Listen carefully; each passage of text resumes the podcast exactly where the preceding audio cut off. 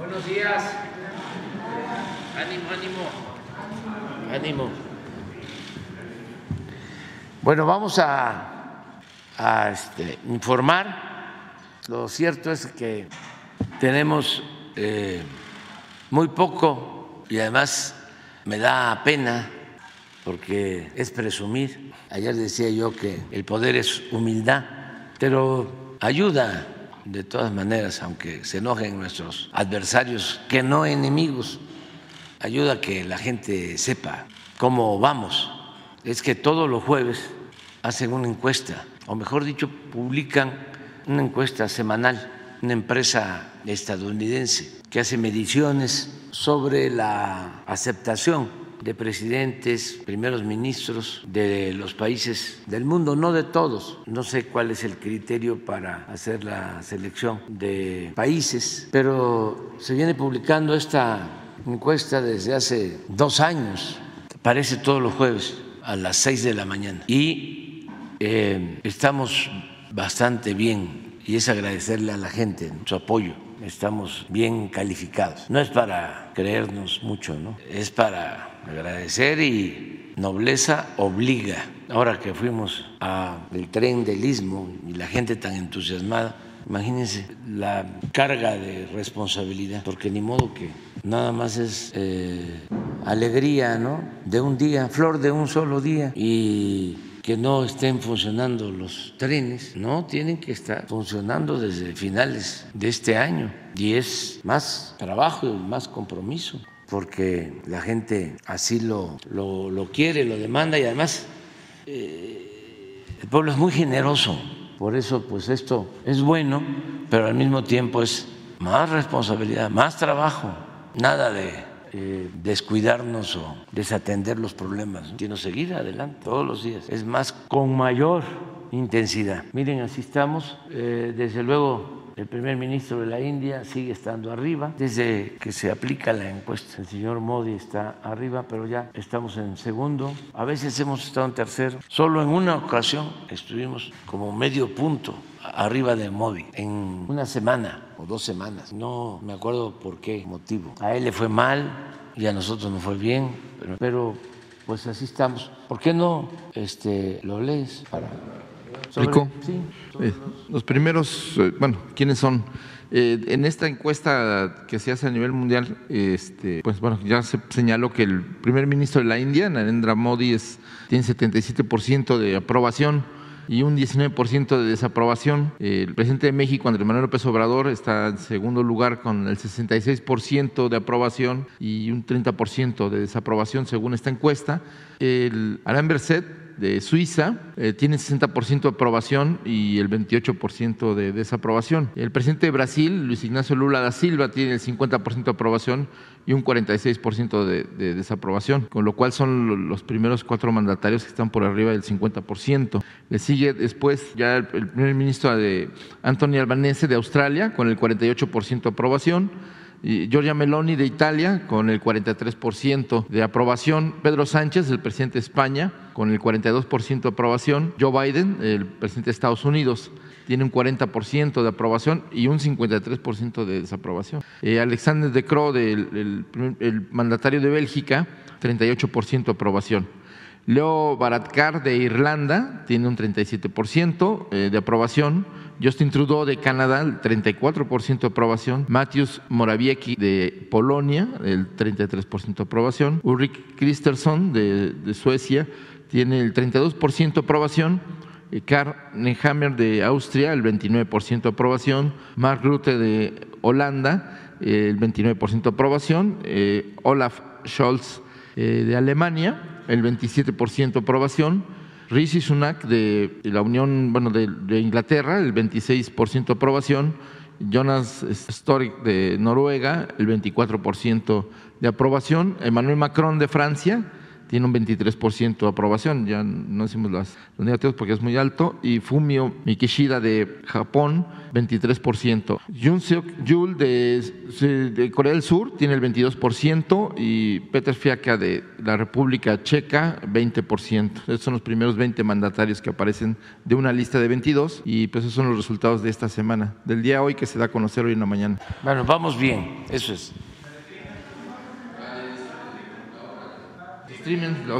Ah, no, vamos a seguir pues tirando aceite. Este, miren, esta es otra medición.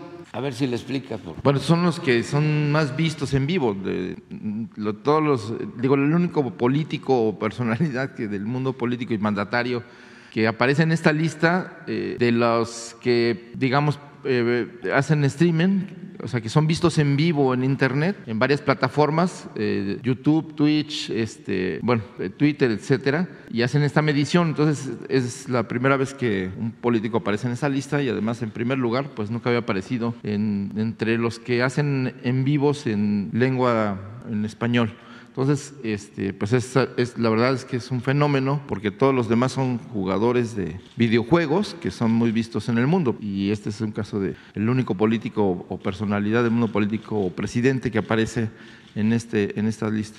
Y quien hace esta lista pues es una empresa dedicada a rastrear las visitas, las vistas y las interacciones que existen en, en Internet.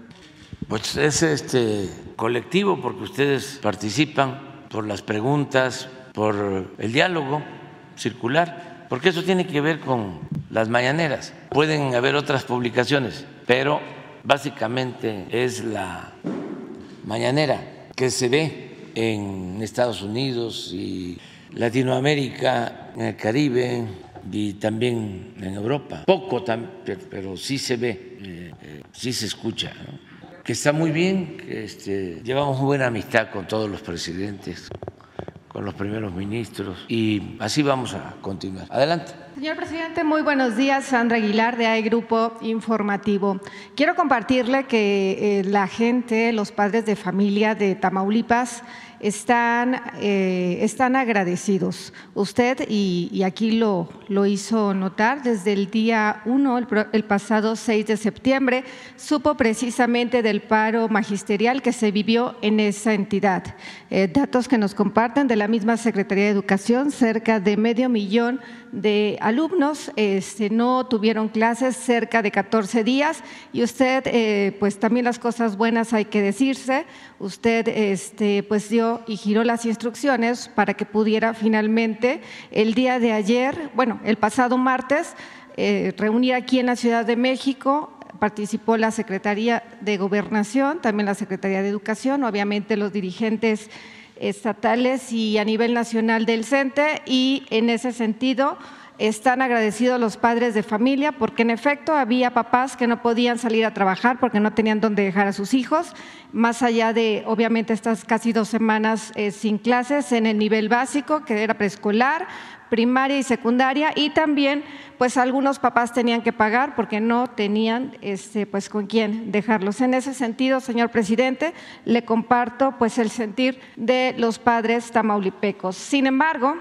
pues una vez que se da a conocer eh, por parte del dirigente de la sección 30, Arnulfo Rodríguez, este, pues se da a conocer que llegan a un acuerdo, ya se reanudaron las clases a partir del día de ayer, la prensa de eh, específicamente de Ciudad Victoria ha sido agredida y ha sido violentada. A través eh, pues, de compañeros de la fuente hicieron llegar una carta a la secretaria de Gobernación, Luisa María Alcalde, y palabras más, palabras menos, pues quiero compartirle que parte de esta carta dice que precisamente el 19 de septiembre fueron agredidos por maestros y maestras eh, asusados, eh, declaran ellos por Ulises Ruiz, que es el secretario particular del dirigente de la sección del CENTE, y por el propio Arnulfo Rodríguez Treviño, que es el dirigente. Quiero decirle también que Entienden que los profesores se sintieron traicionados o desilusionados por su dirigente, luego de que este, después de la reunión en la Ciudad de México, la que le acabo de compartir, acató el acuerdo de levantar el plantón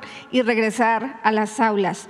En su frustración arremetieron contra los compañeros de los medios de comunicación, de televisoras, radio, periódicos, periódicos digitales, todos y todas fueron agredidos verbalmente y físicamente por los paristas del CENTE. Algunos de ellos poseen videos este, que pueden compartirnos, por supuesto, y inclusive aseguran que portaban navajas con las que amenazaron y por un momento terminaron, pues este, temieron por su integridad física. Em, ciertamente, aunque la Constitución nos garantiza el libre tránsito y la libertad de expresión, el derecho al trabajo, la dirigencia estatal del CENTE de la sección 30 en Tamaulipas, pues violentó nuestros derechos y sus integrantes pusieron en riesgo la vida de los compañeros. Este tema, señor presidente, pues más allá de compartirlo, es para dejarlo sobre la mesa. Obviamente los compañeros tienen pues temor de que estas agresiones continúen en su trabajo y bueno, insisto, agradecer como siempre su intervención para que este tema pues ya se hubiera este, solucionado y pues eh, le comparto el tema y el sentir de los compañeros de, Tamaulipas. pues yo celebro de que se haya llegado a un acuerdo y que se hayan reanudado las clases en Tamaulipas. Agradecerle a los maestros, maestras, a los dirigentes del CENTE en Tamaulipas y al dirigente del CENTE nacional, el maestro Cepeda, Estuvieron en efecto con la secretaria de Gobernación, los dirigentes del sindicato y con la secretaria de Educación Pública, Leticia Ramírez, y estuvo el gobernador Américo Villarreal, que pues es una persona muy sensata, conciliador, y por eso se llegó a este acuerdo. Y hacer un llamado nada más a que se respete a los trabajadores de la comunicación al final todos somos trabajadores, unos de la educación, otros de la comunicación, que no haya agresiones, sí podemos tener diferencias, discrepancias y disentir, pero sin agredirnos. Yo creo que esto ya eh, se superó y pues felicidades a todos, porque sí, ¿qué hacen los padres de familia cuando no hay clases? Sí se altera toda la dinámica todo el ritmo de trabajo, las rutinas que se tienen, porque hay que llevar a los hijos a la escuela y luego rápido al trabajo, ya sea en centros de, trabajo donde se elabora o en las casas, que también se trabaja mucho. Entonces, qué bien que ya se resolvió este asunto. Sí, señor presidente, eh, cambiando radicalmente de tema, traigo otro, otro tema más del Estado de México. Ante las eh, diversas denuncias que hemos recibido, hoy lo vamos a compartir con usted. Desde el pasado 13 de noviembre, a través de una elección para renovar la administración del sistema de agua potable de Santa María de Tulpetlac, Ecatepec, en el Estado de México, son, eh, tenemos entendido, existen ahí, son pozos que son eh, manejados de manera manual, es decir, abren las compuertas o o giran las perillas para que el suministro de agua llegue a al menos 30 colonias. Em, nos comparten que este 13 de noviembre, cuando realizaron la elección, pues simplemente hubo un fraude. Continúan estando al frente Ricardo Mendoza y Alfonso Mendoza. Tienen ya siete años en este sistema de agua potable y que, bueno, han visto este trabajo como un negocio. Es decir, limitan el agua, al parecer tienen algún contrato o tienen empresas de pipas que hacen llegar pues el agua potable a al menos 30 colonias. Este servicio que ellos brindan o que estas empresas brindan obviamente tiene costos exagerados y la gente ha puesto las denuncias, inclusive no tienen para pagar este tipo de servicio y eh, tenemos entendido que las denuncias llegan hasta las fiscalías correspondientes y no hay más respuesta. Creo que son amenazados, ya no saben a quién más acudir y este tema, insisto, lo pongo sobre sobre este, pues sobre este en este lugar, pues para que pongan atención. Hubiera querido hacerlo un poco antes, inclusive antes de que usted acudiera a ver a la nueva eh, gobernadora del Estado de México, pero pues bueno, es un foco rojo que existe en esta localidad, insisto, es en Ecatepec, Estado de México, y bueno, pues está ahí la, denuncia hecha por los pobladores de estas, al menos, insisto, 30 colonias en el Estado de México. Sí, pues este tomamos nota y nos ponemos de acuerdo con la maestra Delfina. Yo voy a ir a una gira al Estado de México eh, el próximo, no, de este al siguiente fin de semana. Eh, voy a estar en Ecatepec, voy a estar en Nesa posiblemente, Texcoco, voy a, estar en toda esa zona porque voy a, supervisar obras y también quiero eh, llevar a cabo reuniones con la maestra de evaluación de los programas de bienestar. No, porque eh, va a ser viernes, sábado y domingo. Quiero ir a a lo de el trolebús que se está construyendo de Iztapaluca, Chalco, a Santa Marta. Es una obra importantísima que va a ayudar a resolver el problema del transporte en, esa zona. Y eh, como se dio el cambio, tenemos que procurar la continuidad. Entonces voy a ir a Iztapaluca seguramente, a Chalco, a supervisar la obra y me quiero reunir con la gente para eh, evaluar los programas de bienestar, con la maestra eh, Delfín. Y también en el caso de NESA, porque voy a evaluar los trabajos que se están haciendo en el lago de Texcoco, los trabajos de rehabilitación del, lago de Texcoco. Y otro día voy a estar en Ecatepec porque voy a evaluar el tren del AIFA, del aeropuerto Felipe Ángeles, a, Lechería. Entonces, este, voy a estar por esa zona y eh, como ya nos están escuchando, las autoridades del Estado de México y también de Conagua van a tomar en cuenta lo que estás planteando. De acuerdo, muy bien. Presidente, la Corte. ¿Ya está llegando?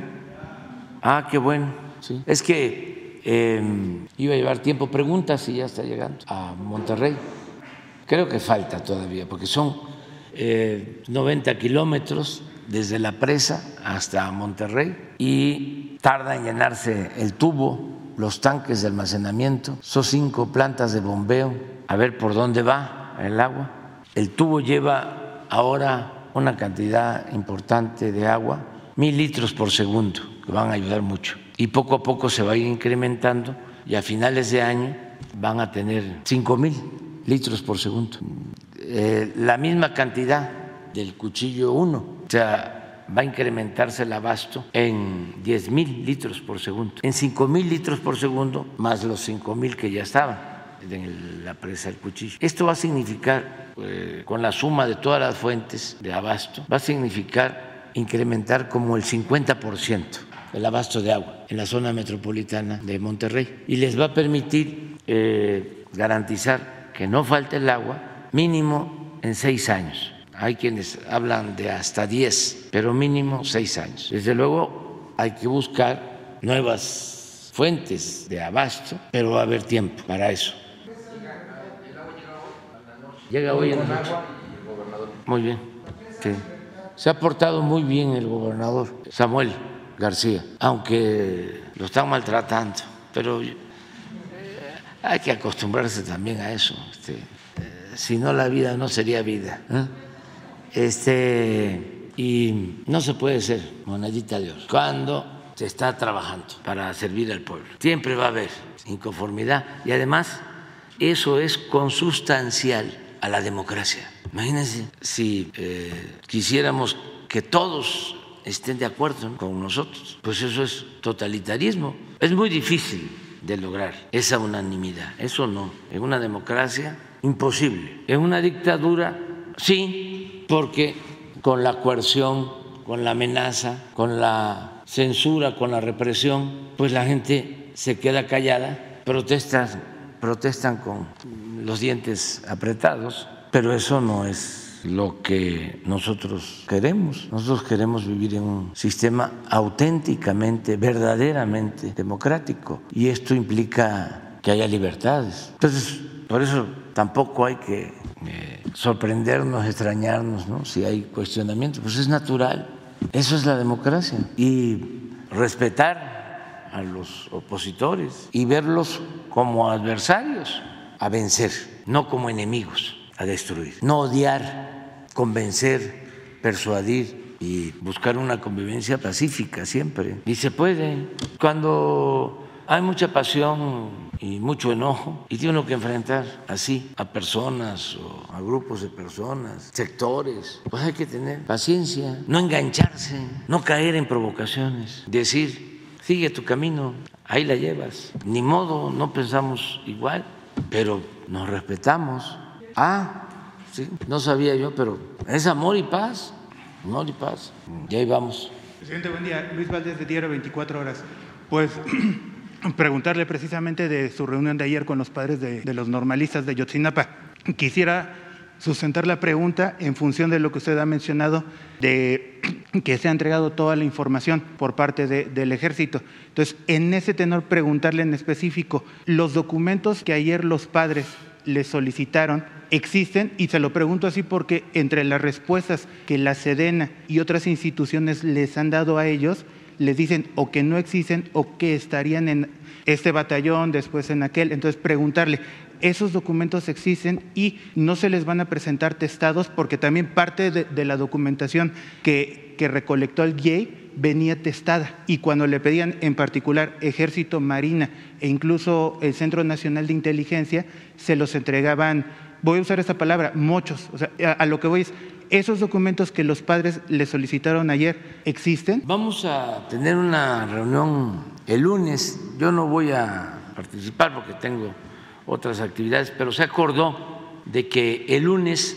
regresan a las 5 de la tarde, aquí mismo, y se les va a dar respuesta eh, a su pliego petitorio, que básicamente estriba en eh, solicitar información de la Secretaría de la Defensa. Nosotros hemos estado entregando toda la información, la Secretaría de Defensa ha entregado toda la información, pero los padres insisten en que falta información. Entonces estamos haciendo de nuevo un acopio, no de información, sino, a ver, ¿qué nos piden? ¿Qué se ha entregado? ¿Qué falta? Y si existe, para no seguir eh, ahondando diferencias, ah, ah, porque eh, lo que menos queremos es que haya desinformación, porque en la medida que se oculta información, nosotros no lo hacemos, pero quienes han optado por eso, pues son eh, exhibidos. Fue el caso de Ayotzinapa. Si en su momento hubiesen dicho, esto fue lo que sucedió y vamos a buscar a los jóvenes y vamos a castigar a los responsables y decir la verdad y no inventar eh, algo que no sucedió, la llamada verdad histórica, pues entonces se complicó más el problema. Se ha demorado saber el paradero de los jóvenes y eh, se han afectado incluso las instituciones y los más dañados han sido los familiares de los jóvenes. Entonces, ¿por qué ocultar las cosas? Presidente, entonces, si, hay la posibilidad de que esos documentos existan, eh, insisto, los, eh, Vidulfo comentó ayer que le entregaron folios, es decir, los, estos folios que ellos tuvieron acceso son documentos que existen de parte de la Sedena. Es Ahora, que este, ellos sostienen eso, pero eh, la defensa sostiene que ya entregó toda la información y lo que estoy planteando es que se haga desde ayer una revisión de todo para que no quede ninguna duda y se pueda decir, ya entregamos toda la información, eso es lo que se tenía o en efecto faltaba entregar eh, otra información o ya no hay más. Pero eh, este, resolver este asunto, en definitiva, porque si no empieza la manipulación. O sea, o se intensifica la manipulación y todo esto pues no es nada más eh, un asunto social profundamente humanitario, es también, desgraciadamente, un asunto que utilizan nuestros adversarios para dañarnos o buscar dañarnos. Entonces tenemos que eh, no dar pie, primero porque tenemos el compromiso de conocer la verdad y que eh, haya justicia sin impunidad para nadie, primero. Y segundo, pues que no queremos que todos estos falsarios, pseudo defensores de derechos humanos, estén eh, utilizando este lamentable asunto para afectar al gobierno y en especial al ejército, que si son responsables, como está sucediendo, de que ya hay pues como 15, 20 militares encarcelados, dos generales, pues que sean este, juzgados y que se demuestre que fueron responsables, ya están en la cárcel. Eso no lo habían hecho antes, eh, pero no se puede decir es el ejército, que es una institución fundamental del Estado mexicano, cuando son elementos del ejército que presuntamente participaron y son responsables de estos hechos. Y cuál es el nivel de responsabilidad que tienen, qué es lo que estamos buscando en la investigación. Ahora, presidente, en o sea, porque no fue, eh, eso sí, un operativo que el ejército este, encabezó, no, no fue de esa manera. Entonces, sí hay una participación, pero ¿de qué tipo? Puede ser por omisión el que tenían información y no actuaron para evitar que los miembros de la delincuencia organizada y autoridades locales eh, secuestraran a los jóvenes. Pero eh, tenemos que ir al fondo y evitar juicios sumarios para hacer las cosas bien. Yo me comprometí con los padres a que íbamos a llegar al fondo y lo vamos a hacer. Y me falta un año y estoy trabajando en esto. Y por eso este, también quería yo la reunión ayer con ellos para informarle y quiero entregarles el lunes a cada uno, a cada padre, cada madre, un expediente. Y lo que tú dices, nada de documentos testados o con eh, sí, con renglones tachados o borrados. No, no, no, no, completo. O sea, este de todo lo que se tenga. Entonces, eh, en, eh, en, este entendido de entregar toda la documentación, e insisto, partiendo de lo que usted ha dicho de que ya se entregó todo y ahorita se está haciendo una recopilación o, o revisando los documentos, entonces, ¿habría la posibilidad de que también se haga público la investigación que hizo el ejército paralela a la de la PGR en esa época, porque inclusive el GIEI en su tercer informe adelantó que el, mismo ejército le avisó a las autoridades civiles de que debían de continuar investigando, pero lo único que tuvo acceso con documentos de la Sedena fue que nada más les entregaron una hoja diciéndoles palabras más, palabras menos, recomendamos seguir investigando. por ejemplo, esa afirmación de que el ejército hizo una investigación paralela, eso no está demostrado. Pero si son documentos que ellos tuvieron acceso. No, no existen. No hay ningún documento que diga eso. Eh, es, es una de las hipótesis, pero vamos. Ah, hipótesis, sí. Pero ellos accedieron a un documento que se entregó por parte de, de la Sedena, autoridades civiles, a la PGR, recomendando continuar con la investigación. Es a lo que Ah, claro. ¿Se, podría también no, transparentar la, La investigación la estamos continuando, pero lo que no se puede es convertir una hipótesis en tesis. No, no, no a, lo que voy es, es, una de las líneas de investigación que ellos manejan, sobre todo también porque, por ejemplo, han manejado y, piden documentación, ahorita que usted lo maneja del ejército de Sedena, también les hace falta documentación del CISEN, ahora el Centro Nacional de Inteligencia. Toda la información. Ahora, y, en ese tenor...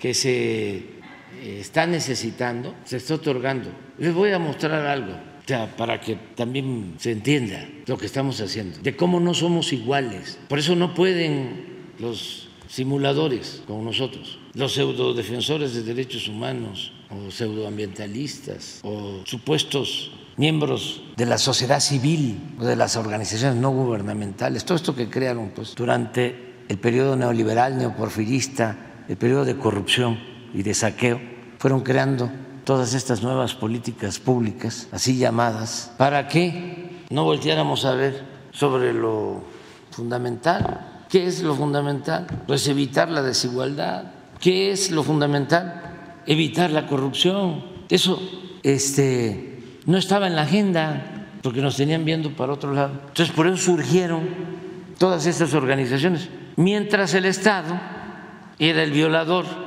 principal de los derechos humanos, pero no se proponían todas esas organizaciones transformar y cambiar esa realidad de injusticias y de opresión. Ellos estaban muy cómodos y siguen estando algunos muy cómodos, solo administrando el dolor, administrando la desgracia, haciendo análisis de la realidad, pero no buscando transformar la realidad, porque eso es muy cómodo. Vamos a un seminario, vamos a un taller sobre derechos humanos, vamos a llevar una maestría, un doctorado sobre derechos humanos Vamos a trabajar en derechos humanos. Sí, está muy bien, pero ¿por qué no trabajamos y nos ocupamos en que no haya violaciones a los derechos humanos? Y para que no haya violaciones a los derechos humanos, vamos a transformar, vamos a eliminar al Estado opresor, autoritario, violador de los derechos humanos. ¿Saben qué hacían muchos de estos? como ellos cómodamente eh, convivían en la época del saqueo, incluso ni denunciaban nada, ¿saben qué hacían? Llamaban a no votar por nosotros, a no votar por la transformación. Y esgrimían de que todos éramos iguales. Entonces muchos se quedaron con eso y piensan que somos iguales. Pues no. Yo les voy a poner una carta, a ver si te manda Laurita, Laura, una carta que le envié al secretario de la Defensa cuando se presentó el primer reporte y se iban a solicitar órdenes de aprehensión en contra de militares. A ver si te la envía. Pero no solo es una, ¿eh? Esto que estás hablando de la información por escrito, pero lo más importante es la instrucción de castigar a los presuntos responsables de los hechos. Presidente, entonces e, e, esa instrucción también incluiría, e insisto un poquito en, la cuestión del Centro Nacional de Inteligencia, porque también los expertos están señalando que hubo, usted lo acaba de mencionar, no, no fue una operación como tal encabezada por la sede en el ejército, sino fue una conjunción de actividades. Entonces, también los expertos del IEI mencionan que el CISEN en ese entonces habría tenido a un eh, efectivo participando en, el levantamiento de información y que no se ha entregado esa información. Le llaman el caminante. O sea, también eso se, podría dar a conocer. Todo. Y, por último, em, de este segundo informe, porque ayer vimos a los papás salir con, con el segundo informe, eh, ¿qué nos podría adelantar que es la novedad del caso? Y de, las grabaciones que le envió la, vicepresidenta Kamala Harris, ¿qué, ha aportado o, qué aporta a la investigación? vamos a hablar. Esto se deriva de, fue el año pasado, en agosto, el 22, se deriva del primer informe, eh, porque yo solicito que se haga un corte que se actúe. Entonces le envío este oficio al general Luis Crescencio Sandoval González. Estimado general, por ese conducto le instruyo para proceder de inmediato de conformidad con las normas internas de las Fuerzas Armadas en razón de que el informe de la Comisión para la Verdad y el Acceso a la Justicia del caso Ayotzinapa señala, entre otros, como presuntos responsables de la desaparición de los jóvenes de la normal de Ayotzinapa al entonces coronel, ahí están todos los nombres, por respeto a ellos no los El anexo general la primera versión de dicho informe, el cual será presentado a la Fiscalía General de la República para iniciar el proceso judicial correspondiente.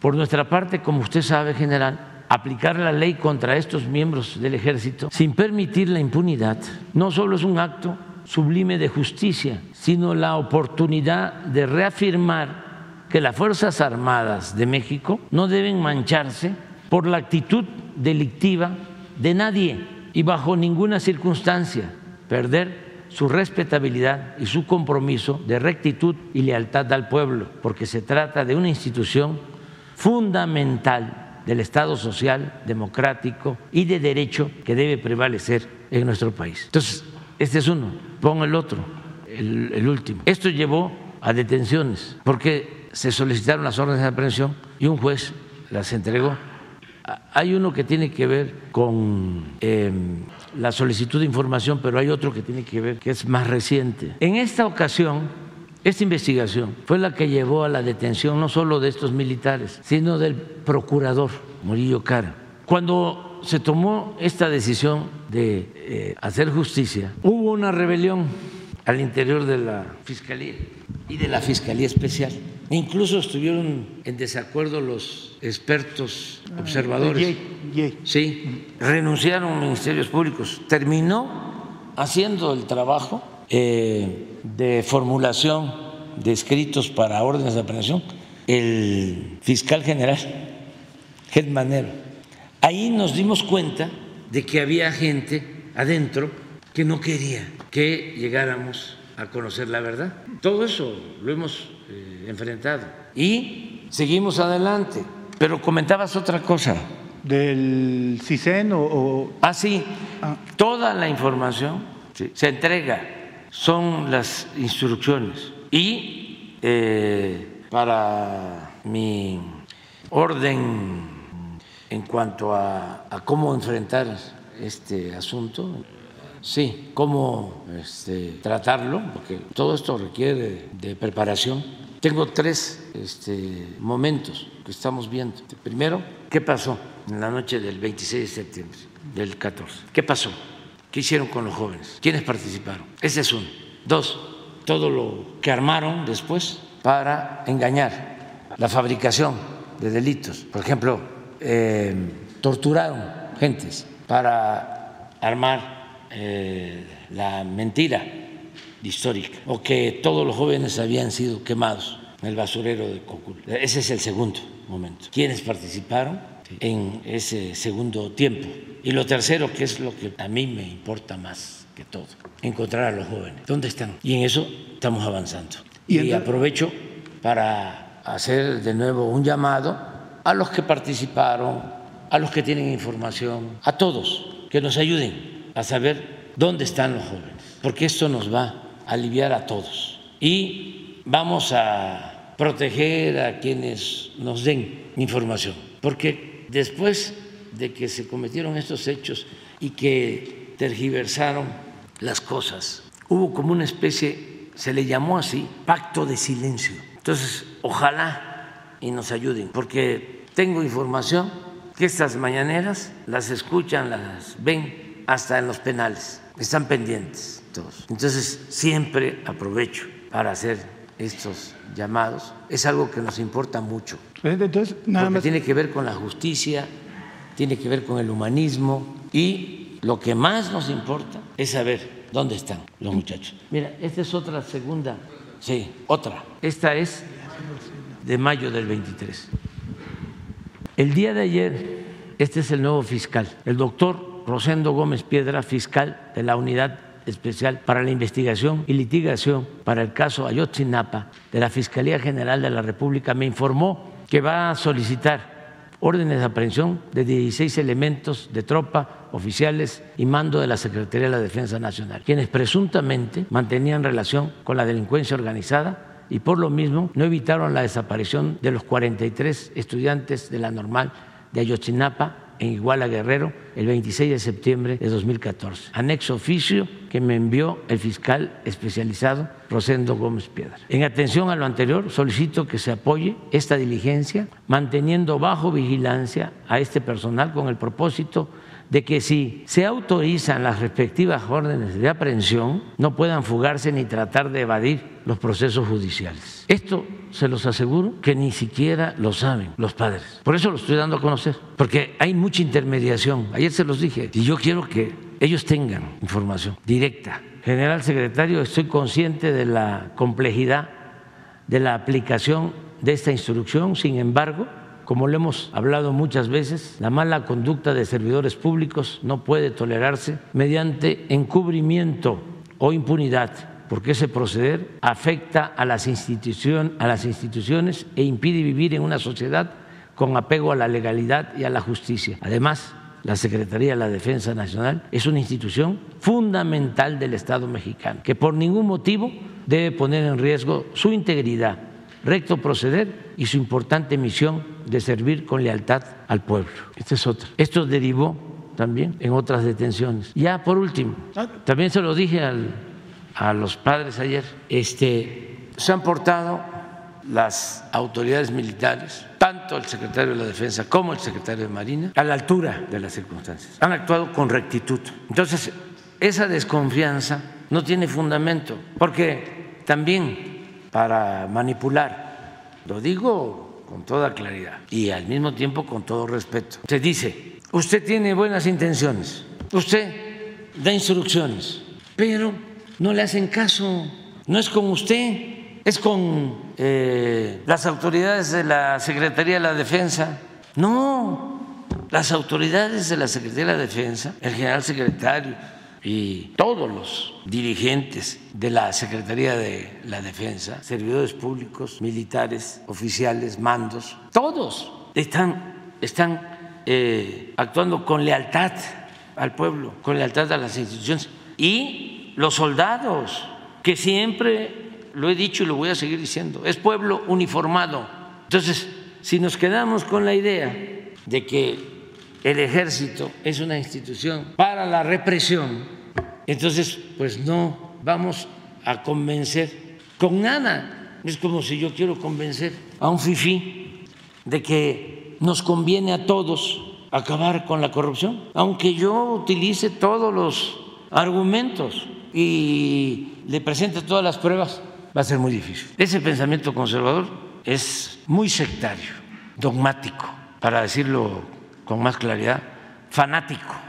Claro que yo voy a seguir haciendo labor de concientización, no por los que es muy difícil que cambien, aunque a veces digo que hasta las piedras cambian de modo de parecer, pero me interesan los jóvenes. Nunca voy a olvidar que el libertador Simón Bolívar era hijo de hacendados y tomó conciencia, sobre todo por la educación, por el estudio, y se convirtió en libertador de los pueblos. Y el caso de Madero, hacendado, formado en Francia, en una universidad de Berkeley, en California, su abuelo gobernador porfirista, toda su familia de una u otra forma vinculada al porfiriato. Y él es el que llama a derrocar a Porfirio Díaz, llama al pueblo de México a derrocar a la dictadura porfirista y lucha como nadie lo ha hecho por la democracia, por eso es el apóstol de la democracia. Entonces, por eso no descartar que los jóvenes, ya también les he hablado de Pragedis Guerrero, que era hijo de unos hacendados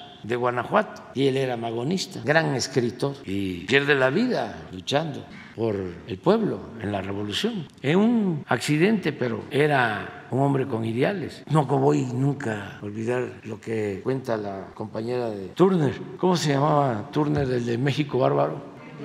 John Kent Turner, que e, ella era Eden. Sí. Ella también participaba en el grupo, la esposa, y hacen un libro y a ella le toca eh, establecer comunicación con la familia cuando este, eh, es asesinado eh, para Gedis, allá en el norte, en la frontera, y estaban rotas las relaciones familiares porque lo habían eh, desheredado los padres por haber tomado el camino de la lucha social. Entonces ella cuenta de que en una de las pocas veces que llegó Pragedis a Guanajuato, a la hacienda de los padres, una de las trabajadoras domésticas de la hacienda comentó, no sé qué este, le pasó al niño Pragedis, que viene tan distinto, ahora no quiere que comamos nosotros en nuestras casas, sino quiere, quiere que comamos con él en la mesa principal de la hacienda.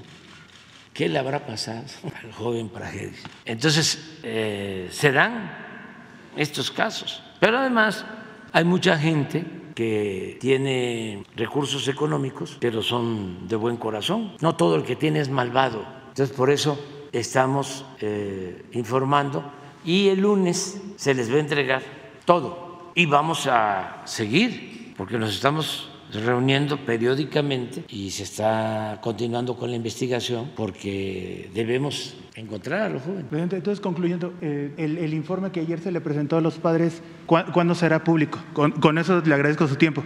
Ya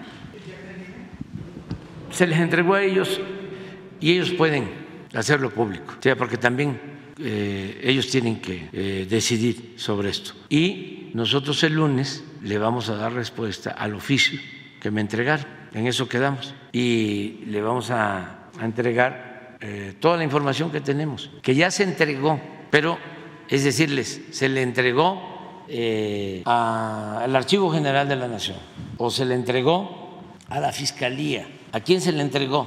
Y de lo que falta, este, si existe y se les va a entregar o no existe. Eh, decir la verdad y no estar, porque ayer mismo me decían, no es que no hay necesidad de que sea tan pronto, no, no, no, no, quiero que sea pronto, porque va pasando el tiempo, va pasando el tiempo y se va generando más sospecha y eso eh, lo usan nuestros adversarios, que están al tanto de todo. ¿No ven ayer lo que pasó?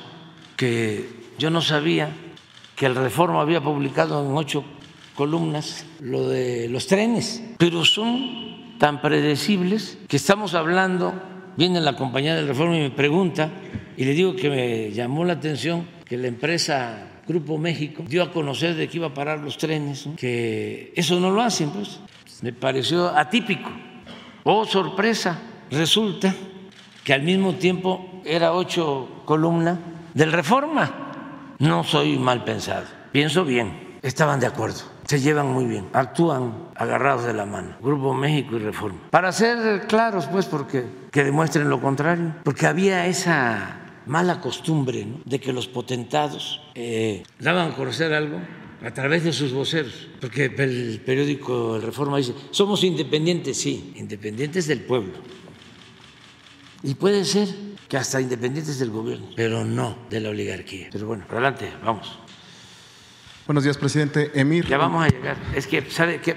Ya mañana vamos a empezar así. Es que siempre, no sé por qué, empiezo por la derecha y debería empezar por la izquierda. Eh, eh, Emir Olivares de la jornada, presidente. Solo un par de precisiones en este caso de Yosinapa y luego pasar a un par de temas más. En específico, entonces, ¿qué le pidieron los padres? ¿Cuál es eh, el contenido del pliego petitorio? Incluso han hablado ellos, sus representantes, de que existirían unos mensajes, un intercambio de mensajes entre miembros del ejército y miembros de la delincuencia organizada en el momento que estaban sucediendo los hechos. ¿Está entre las peticiones de los padres esas, esos aparentes mensajes? ¿Qué le pidieron en, en, específico? Básicamente es la información que dejó eh, la organización de asesores internacionales, o los dos este, compañeros que se quedaron hasta el final, un eh, representante español y una compañera abogada colombiana. Ellos hicieron un informe final me lo vinieron a, entregar aquí y luego dieron una conferencia. Y entonces quedamos en que estaban en, libertad pues, para decir lo que ellos este, sentían, que eran libres. Entonces ellos eh, considero que sostienen que no hubo eh, información suficiente de parte del ejército y que quedó pendiente que se les entregaran unos documentos. Esa relación fue la que nos entregaron ayer en un escrito de este, que quieren esos eh, documentos. Entonces, sobre eso es que quedamos que el lunes se les va a informar sobre esos documentos. El caso de las grabaciones, eso es otro asunto también, porque les decía yo que hay discos porque hubieron grabaciones de la DEA en ese entonces, que están en juicios que enfrentan delincuentes o presuntos delincuentes del grupo Guerreros Unidos en Estados Unidos. Entonces, que en las declaraciones y en la presentación de pruebas de la DEA acusándolos eh, de crimen organizado, aparece alguna vinculación con el ejército. Tampoco es el ejército, es uno o dos elementos que son mencionados, que no eh, son mencionados eh, en septiembre cuando suceden los hechos, ni antes ni después, ni en las vísperas, sino como en el mes de agosto, pero no por el caso Ayotzinapa, sino por eh, supuestamente una eh, recompensa, soborno ¿no? entregado a un militar. Uno de estos presuntos delincuentes dice que le entregaba un dinero a un militar. Entonces, eh, yo le pedí a la vicepresidenta de Estados Unidos que nos enviaran todas las grabaciones. Entonces nos envían todas las grabaciones. Pero no sé de dónde sale de que son, qué sé yo, siete discos y que nos mandan el disco 1, el disco 2, el disco 3, pero no nos mandan el disco 5 ni el, ni el disco 6, sino hasta el 7. Entonces surge la sospecha, ¿dónde está el disco 6, el disco 7? Todo esto lo maneja hasta el New York Times, porque nosotros tenemos este, adversarios, hasta nos debemos de sentir este, muy orgullosos, galanes, dirían allá en el sur, porque eh, hasta en el New York Times se meten en todo esto. Y aparece de que no se tienen los discos 5 o 6. Entonces doy la orden, antes de que salga en el New York Times, desde luego, que se solicitara al gobierno de Estados Unidos todo y se hacen los trámites, porque ha habido cooperación de parte del gobierno de Estados Unidos. Se hacen los trámites y nos mandan a decir por escrito, que incluso eso también lo vamos a entregar el lunes. Voy a pedir que les entreguen todo. Nos mandan a decir que ya no tienen más. Sin embargo, nuestros adversarios sostienen de que estamos ocultando las conversaciones de los discos. Entonces tenemos que ir convenciendo y no hay más que informar. ¿Nos podría dar a conocer eh, exactamente qué, le piden. Y, otra pregunta, ¿hay tiempo, ¿hay tiempo, presidente, para cumplir su compromiso de, como usted dice, lo que más le importa es saber dónde están los jóvenes? sí, porque eh, es pues una prioridad para nosotros. ¿Qué ha obstaculizado la investigación? Muchas cosas, sobre todo los intereses eh, creados. O sea, por un lado, quienes de una u otra manera participaron y no quieren que se conozca la verdad. Eso que hablo del famoso pacto de silencio, también todas las autoridades que participaron para crear la llamada verdad histórica. Luego están los que medran con el dolor ajeno, aunque parece increíble, y eso es lo que más me molesta, porque no se puede, es una enajenación el que alguien se valga del sufrimiento de los padres, en este caso de las madres, para sacar provecho personal o para eh, hacer valer su pensamiento retrógrada, conservador, o sus diferencias con nosotros. Entonces, por eso es difícil. Les hablaba yo de la primera vez que doy la instrucción y que se actúa, cómo se genera pues, una rebelión al interior de la Fiscalía y sobre todo de la Fiscalía Especial. ¿Y no, no habría esta rebelión también dentro de las Fuerzas Armadas, del Ejército, que también hubiera obstáculos? ¿no? Ha habido disciplina y lealtad. Y además, por eso lo estoy haciendo yo. Finalmente, en este tema... Eh, lo estoy haciendo yo para que quede constancia de que estoy actuando como comandante de la Fuerza Armada. ¿Cómo sintió a los padres, presidente, ayer? ¿Están desesperados? ¿Están bien? O sea, decepcionados? ¿Están, están pues, insisten en que no, no, no, acaban de creer esto se todo? preocupados, o sea, porque pues no se avanza. O sea, o quisieran ellos, lo que más quisieran es saber el paradero de sus hijos. ¿no? No sabemos, no, no, no podemos asegurar nada. O sea, todavía vamos a avanzar. Eh, siguen las búsquedas. No hemos dejado de buscar un solo día, un solo día.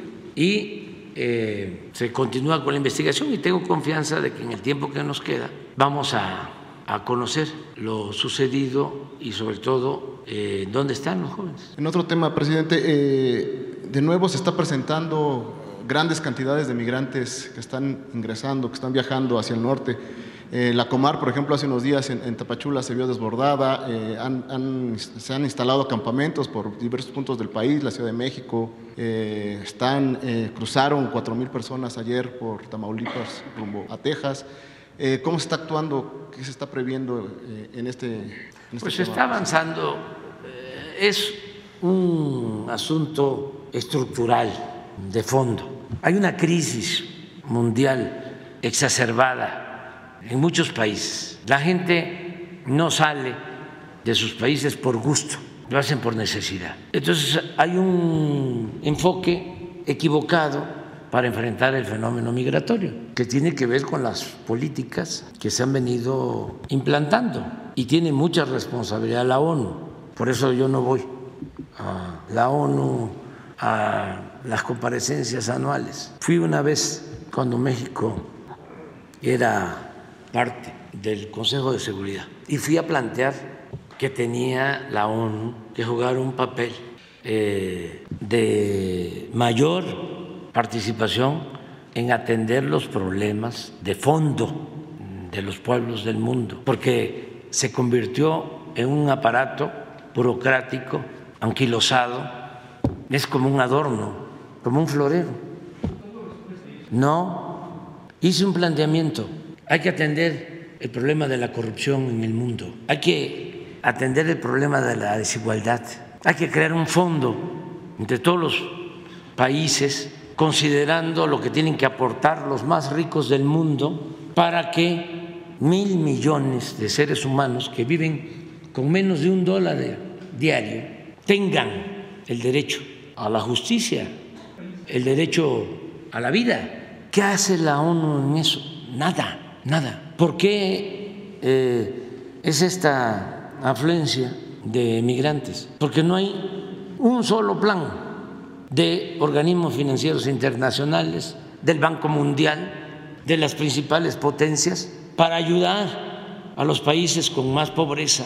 Lo único que hacen es tomar partido en las guerras y enviar armamento.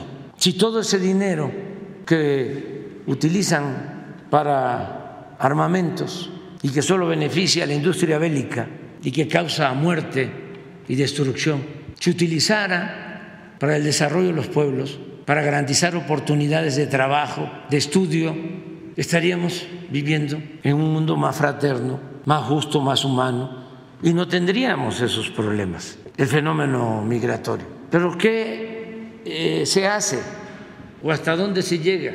Solo a querer detener el flujo con muros, militarizando las fronteras. Ahora hay que aceptar, por primera vez el gobierno del presidente Biden abrió un cauce para migrantes, una vía, vamos a decir, eh, legal para llegar a Estados Unidos. Nunca había existido este mecanismo. Eso hay que reconocerlo. Pero no es suficiente. Hay que ampliarlo. En ese sentido, presidente, eh, el país está hay una política de Estado de, México para recibir a tantos migrantes. O sea, eh, si bien es cierto existe la política de los programas sociales en los países de origen. Eh, la propia jornada ayer antier publicaba en su editorial eh, eh, que hacia dónde va la visión de Estado ¿no? de, México para la atención a estos miles de migrantes que están entrando todos los días. ¿Qué va a pasar? pues seguimos nosotros insistiendo en que se atiendan las causas. Constantemente tenemos información, o mejor dicho, comunicación con servidores públicos de Estados Unidos y se está trabajando de manera conjunta y cuidando a los migrantes, acompañándolos para que no haya violación a sus derechos humanos, que no los secuestren y eh, buscar mecanismos de información para que legalmente puedan tener acceso a Estados Unidos. Eso es lo que estamos haciendo y informando, informando también eh, combatiendo a los traficantes de personas, porque hay necesidades, desde luego, eso es lo básico, lo he dicho muchas veces y creo en eso, de que hay que atender las causas, pero también hay coyotes que eh, desinforman, que manipulan, claro que hay necesidad, pero los coyotes, los que trafican con los migrantes por dinero, eh, les informan que no hay ningún problema, que pueden llegar, que ellos los llevan por una cantidad de dinero y es una mafia. Entonces todo eso lo estamos enfrentando. Nosotros tenemos cada 15 días, el martes próximo, reunión del tema migratorio. No sé si lunes o martes, el martes. ¿Y quiénes participamos? Todos. Secretaría de Relaciones Exteriores, Gobernación, eh, Seguridad Pública, Defensa, Marina, el Instituto de Migración y los gobiernos de los estados, los gobernadores, gobernadoras. Participa la gobernadora de Campeche, el gobernador de Chiapas, de Tabasco, de Veracruz, de Oaxaca, sobre todo por lo que llega de la, a la frontera sur de nuestro país. Entonces sí este, estamos actuando y hay albergues y se proporcionan alimentos y atención médica y se está pendiente y tenemos también la eh, decisión de buscar convencer para que no avancen hacia el norte, porque son muchos los riesgos de la travesía Justo ayer se anunció que se harán, eh, eh, se desplegarán agentes del Instituto de Migración, sobre todo en la ruta del tren. se trata de redadas para detenerlos y deportarlos y, se sumarán las Fuerzas Armadas. ¿Quiénes participarán? No, no, no hay nada de eso. No, no, habrá estas operaciones. No, no, no, no, hay ese acuerdo. No sé de dónde salió. Lo anunció, lo anunció Migración. Ah. Se hará un despliegue.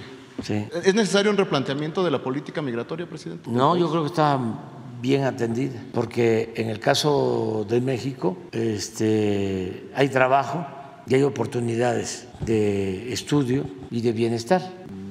Los migrantes de México eh, no son. A ver que te, te den la, la, gráfica del flujo migratorio, el de, el de ayer, si se puede, para que veas que no es México, porque aquí este, hay empleo.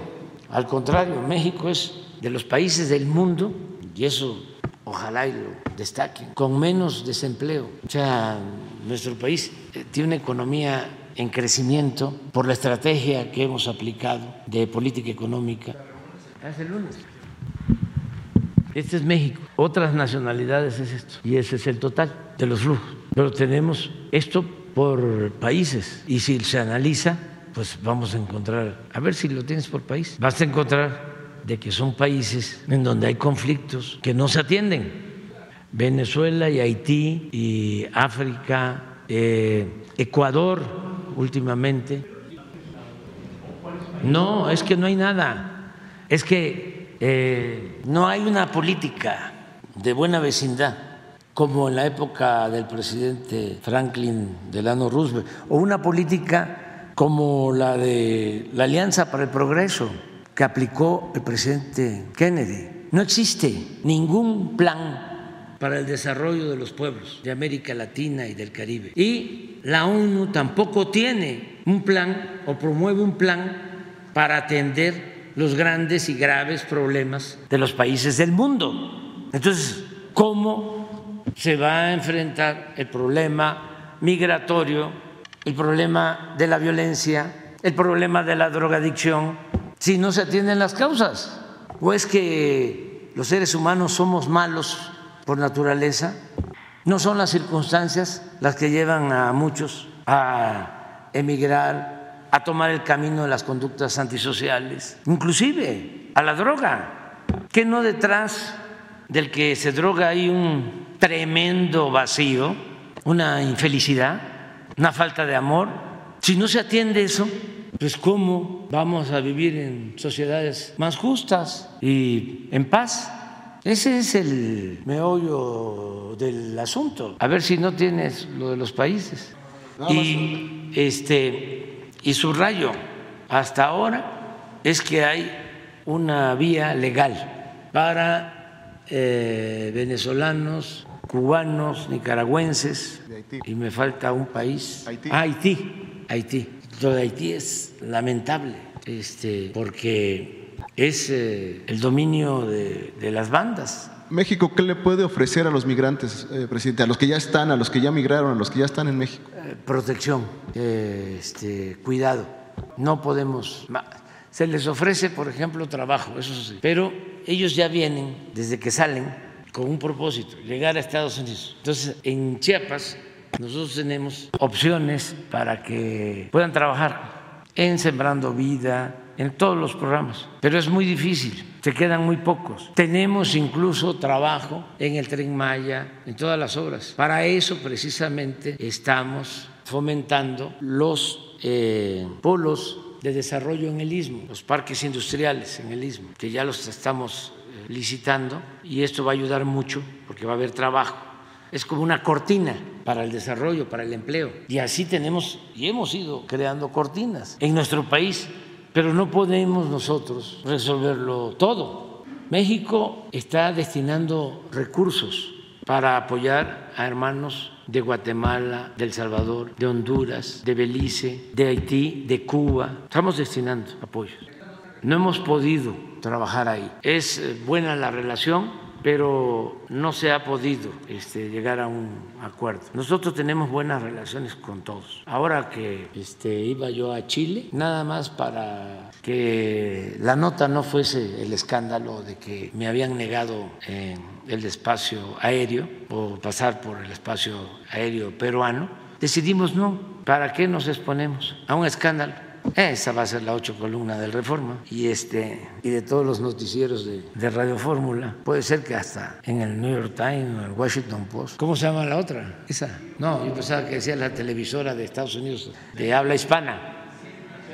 Telemundo. Eh, sí, sí, sí, sí. Entonces, no, no, no, no, no, no. ¿Para qué? ¿Qué necesidad, diría el filósofo? Pero qué necesidad. Y entonces eh, decidimos dar la vuelta, pero luego, estando allá, me entero de que el gobierno de Perú había solicitado utilizar o pasar por nuestro espacio aéreo porque la presidenta iba a la ONU. Entonces dije sí, claro que sí. Y no sé si al final utilizó el espacio aéreo mexicano, pero me pidieron eh, eh, mi opinión y dije que sí y que también iba a ser una escala técnica, dije que también, que sí. Claro que nosotros queremos que liberen a Pedro Castillo, que injustamente lo tienen encarcelado, injustamente, la oligarquía corrupta del Perú. Pero eso es otra cosa, ¿eh? Ese es otro asunto. Presidente, nada más para cerrar mi última pregunta. Eh, ¿Tiene una reunión en unos, bueno, esta mañana, ¿con quiénes se reúne? ¿Con quién? ¿Con quiénes o con quién o con quiénes se reúne? ¿Hoy? Hoy en la mañana, sí. Eh, parece que nos...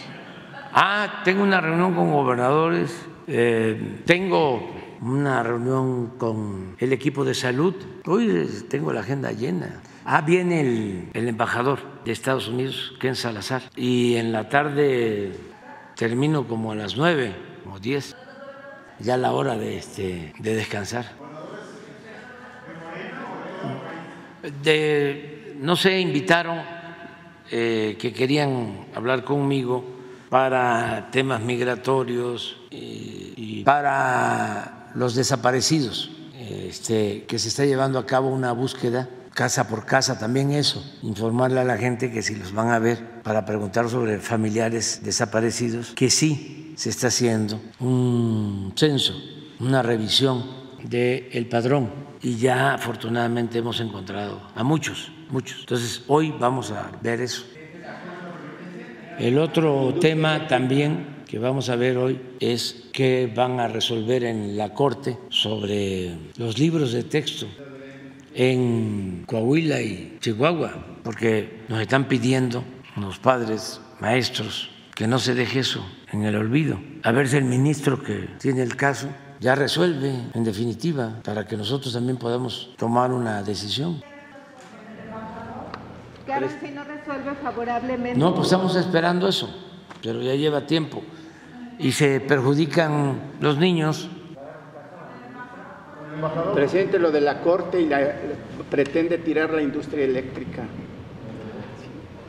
Sí, eh, están en un plan los ministros de defender a los dueños de empresas, sobre todo extranjeras, en todo lo que tiene que ver con la industria eléctrica. Y ahora, como el bloque conservador quiere profundizar las privatizaciones, están diciendo eso.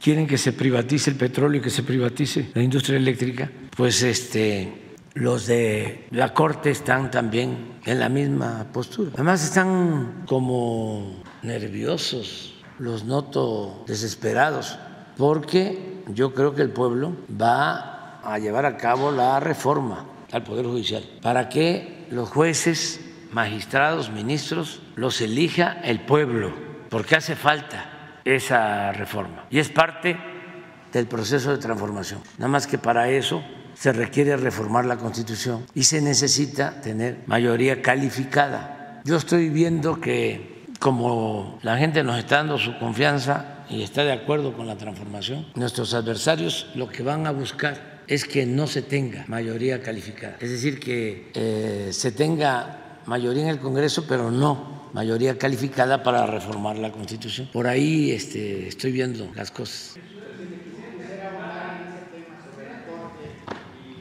¿Tenemos algo pendiente?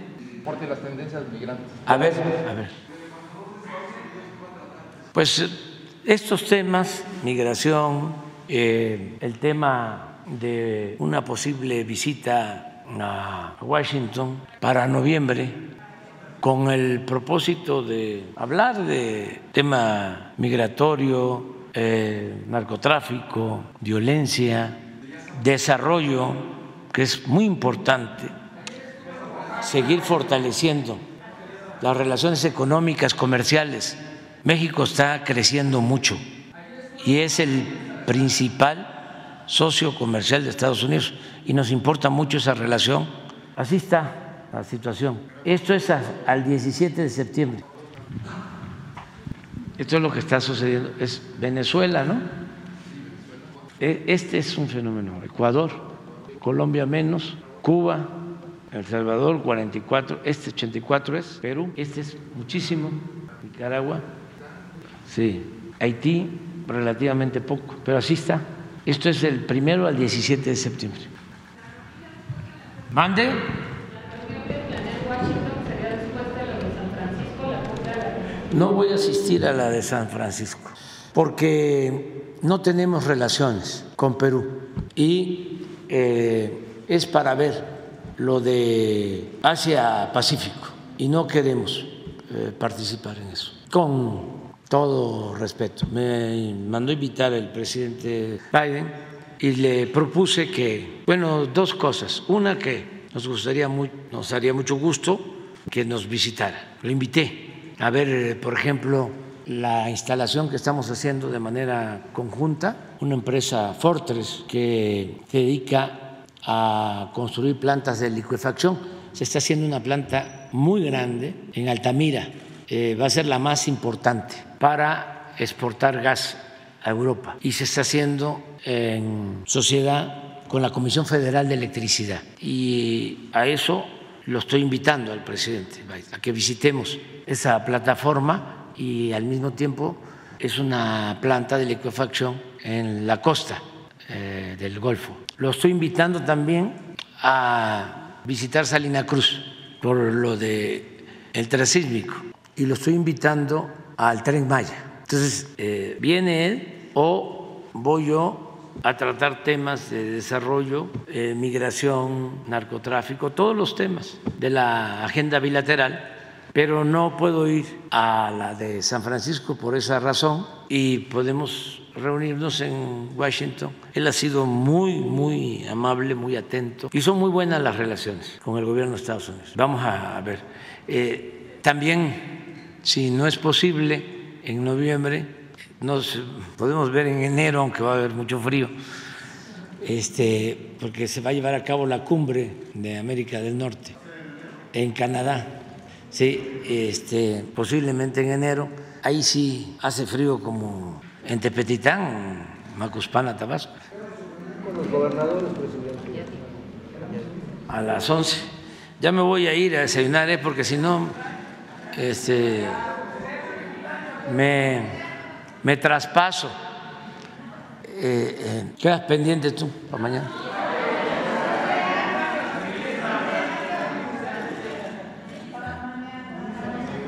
Mañana vamos a abrir, se los digo de una vez, con una compañera, porque fueron dos compañeros y uno. ¿Ah? Sí, es que así sale.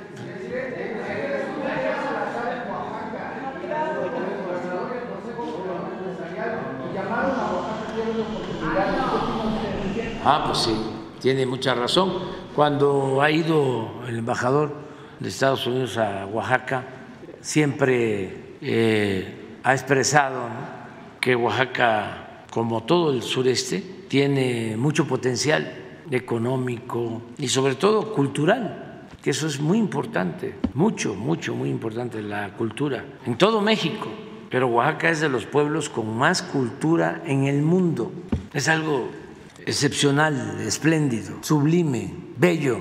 Y ya vamos avanzando en las obras en Oaxaca. Ya estamos a punto de terminar la carretera de Oaxaca a Puerto Escondido. Espero que se concluya ya en el mes próximo. Nada más nos falta eh, terminar de colocar un puente, un viaducto eh, con unas lanzadoras en una barranca. ahí va.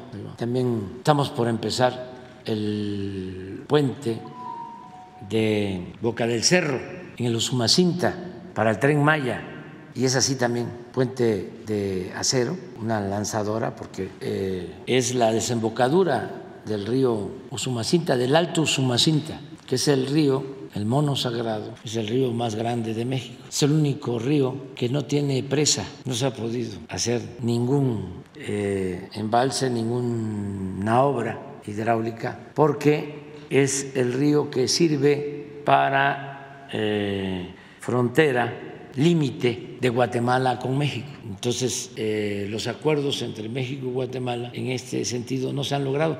Además, no creo que haga falta. Es mejor mantenerlo así, que es una belleza. El Alto Sumacinta. Bueno, era la gran avenida, la gran autopista, imagínense, eh, por donde transitaban los mayas en el periodo clásico, porque a la orilla de ese río está Yachilán, muy cerquita, como a 5 o 10 kilómetros del río Bonampak, a la orilla del río, que es una ciudad hecha especial en un recodo del río para protección, está Yachilán. Luego está Piedras Negras del lado de Guatemala y luego Boca del Cerro, que también era zona arqueológica. Y ahí pasa el tren y ya se tenía eh, un puente que se construyó en los años 50 del siglo pasado, cuando se inauguró el ferrocarril del sureste. Entonces decidimos dejarlo, que es un monumento histórico, y hacer otro, este nuevo, moderno, que en esta semana empieza a lanzarse y lleva riesgos porque son lanzadoras hasta que se logra encontrar y tiene que ser exacto para mantener la estabilidad y que pase el tren. Son obras muy bellas que se están haciendo. Hay una empresa, a ver si no genero celos y sentimientos. Pero hay una empresa mexicana muy buena en construcción de estructuras de acero, una empresa de dimensión mundial que está en Guadalajara, en Jalisco, es de un empresario mexicano, René Calderón. Esa empresa es la que hizo toda la estructura de acero para la Torre Mayor de aquí de Reforma. Y también esa empresa fue la que hizo toda la estructura de acero para el edificio que está enfrente de la Torre Mayor de Vancomer y del otro edificio que obtuvo incluso un premio de arquitectura. Esa empresa está trabajando, nunca había trabajado directamente para el gobierno, siempre era con particulares, pero como nos conocimos desde que fui jefe de gobierno y él es un empresario con dimensión social, el dueño de esa empresa, decidió participar. Y está haciendo puentes y viaductos y muchas obras que no podríamos realizar si no existiesen esas empresas. Por ejemplo,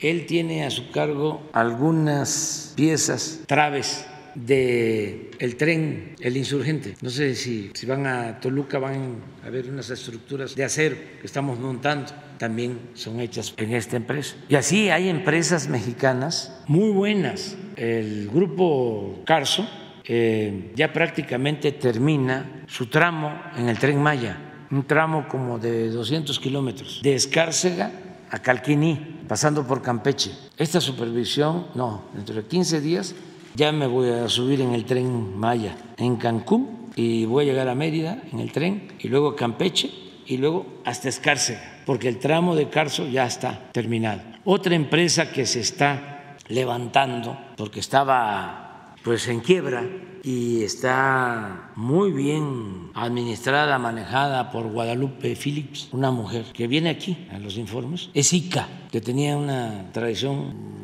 de ser de las mejores empresas de ingeniería civil y fue decayendo, decayendo, decayendo y ahora los nuevos dueños, pero sobre todo por esta dirección de Guadalupe, eh, está levantando y también muy bien la empresa. Hay otra empresa que está trabajando en el tren Maya, además que es este, eh, extranjera, portuguesa, Mota, Mota Gil. Sí, me reuní con el primer ministro de Portugal en Chile. Tuvimos una reunión bilateral y luego estuvimos juntos en una cena. Extraordinario, Antonio Costa, primer ministro de Portugal. Y eh, estamos eh, platicando porque vamos a llevar a cabo acuerdos bilaterales para el desarrollo precisamente del istmo con los portugueses. Porque en el istmo pues no podemos este, permitir por precaución y para seguirnos manteniendo nosotros eh, con nuestra independencia, neutralidad, no pertenecer a ningún eh, bloque o a ninguna hegemonía. México es libre, es independiente, soberano. Queremos tener relaciones con todos. Entonces, ese lismo, por cuestiones de seguridad nacional, pues eh, tenemos que cuidar la, la asociación ahí, en esa franja. Y esa empresa Mota de, eh, de Portugal está muy bien eh, acreditada en Portugal porque es una empresa familiar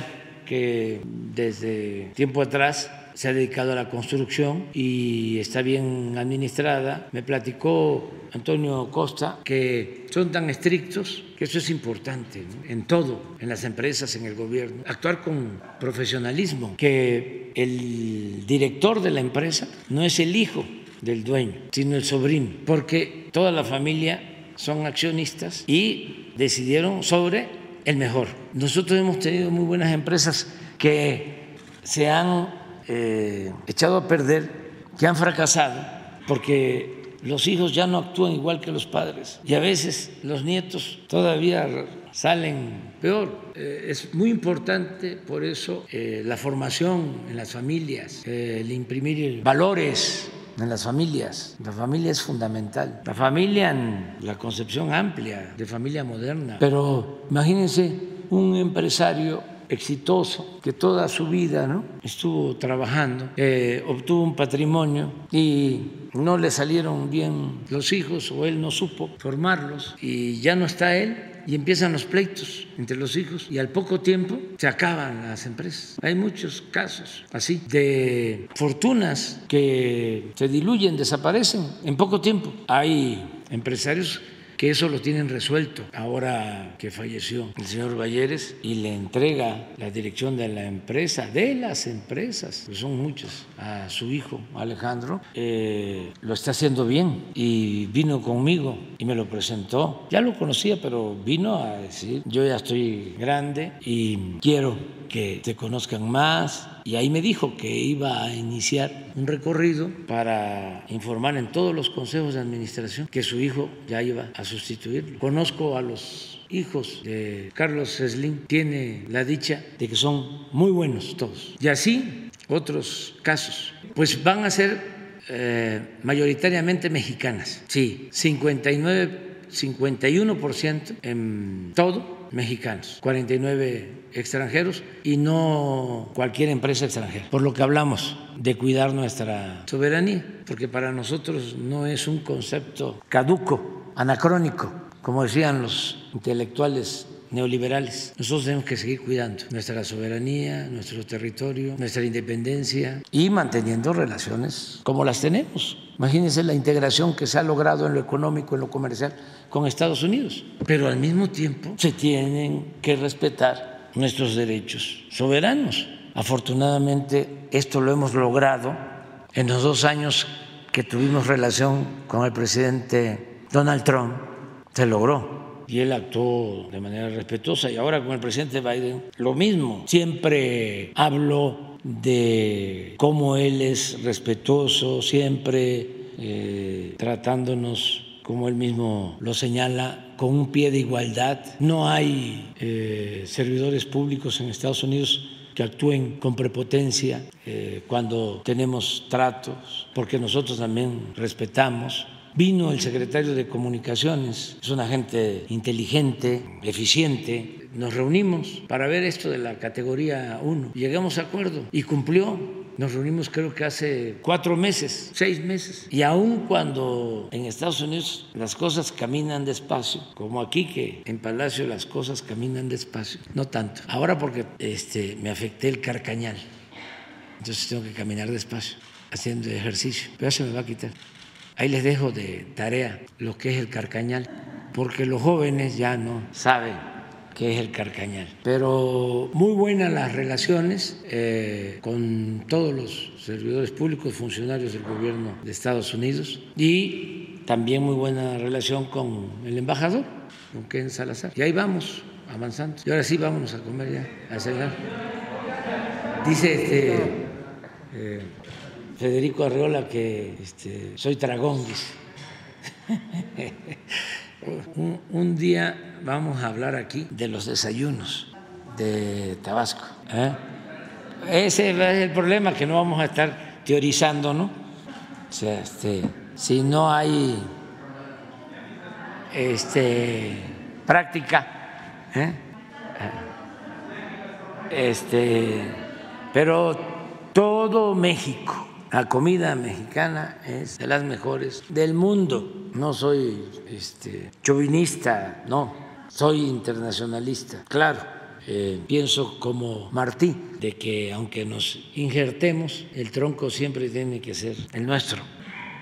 Eh, pero la verdad, un día vamos a hablar de eso, vamos a invitar para que eh, nos hablen de Chihuahua de la carne seca, este, y sí, que vengan de Oaxaca, que vengan de Yucatán, este, sí, eso puede ser un día que cada quien aporte algo de cada estado, ¿sí? Mm, eh, modesto, o sea, no una cosa este, exagerada, sino este, lo que se come en cada región, eh, cómo hace la comida la gente en los pueblos, que es distinta también a lo que se come en los restaurantes, eh, por ejemplo, los tlacoyos.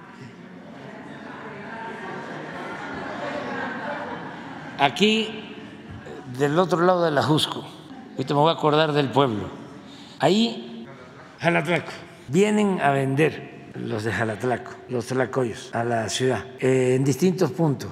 Eh, ya les voy a dar yo este, dónde se, pueden conseguir los tlacoyos. Saben que ellos siembran su maíz, siembran el haba, el frijol.